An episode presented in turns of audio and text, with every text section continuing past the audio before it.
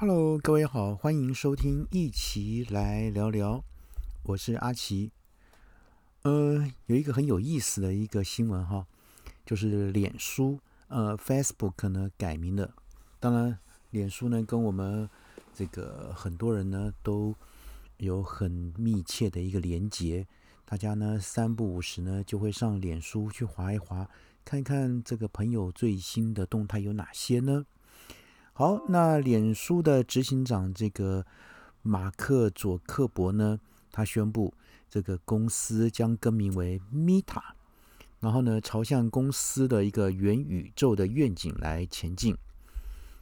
呃，这个根据这个媒体的报道，这个佐克伯呢先前就曾表示，想要让人们呢从认为我们是一间社群媒体公司。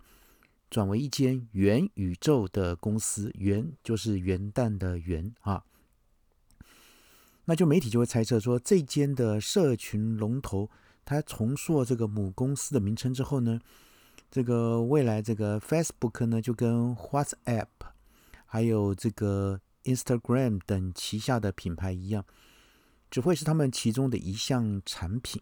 那另外呢，转移大众对该企业近期。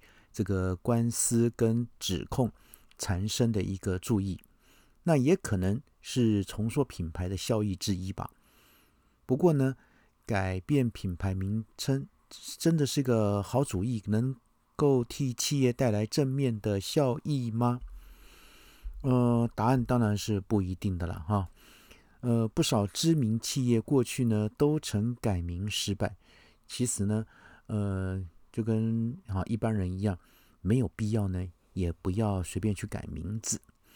那这个 Netflix 呢，就有一段的黑历史。在二零一一年时呢，他们必须在影音串流跟啊 DVD 这个租借服务中来取舍。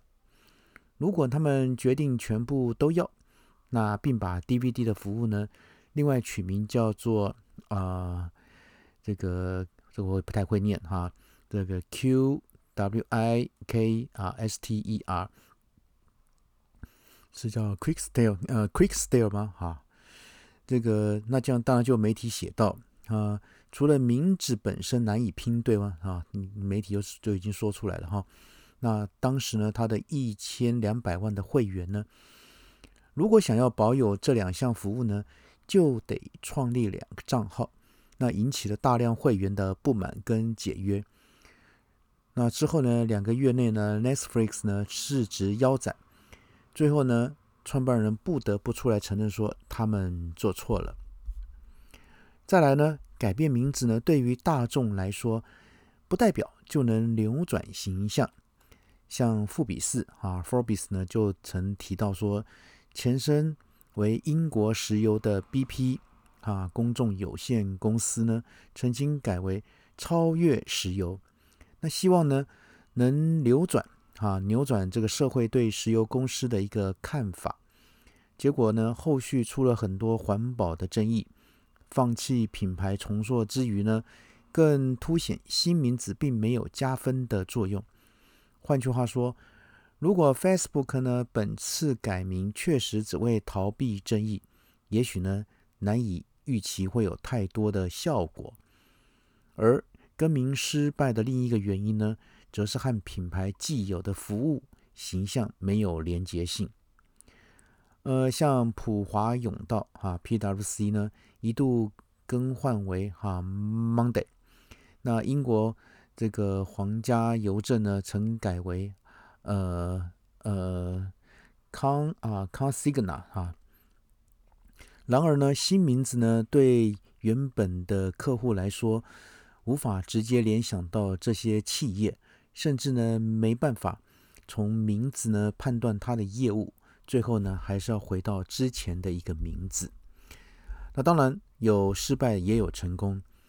这一次呢，Facebook 的品牌重塑策略很容易呢联想到另一间科技巨头在二零一五年时呢执行的类似的这个策略，呃，叫做。Alphabet 啊，或者是大家更为熟悉的叫做 Google，当时呢，Google 呢因面临政府的反垄断审查，而重新打造母集团，命名为这个 Alphabet 啊，来强调他们也有搜寻以外的业务。那尽管该公司没有因此摆脱反垄断的审查，而且还是经常被外界称为 Google，但从财报面来看呢，从改名以来呢，他们市值呢几乎翻了五倍，在财务上呢算是成功的。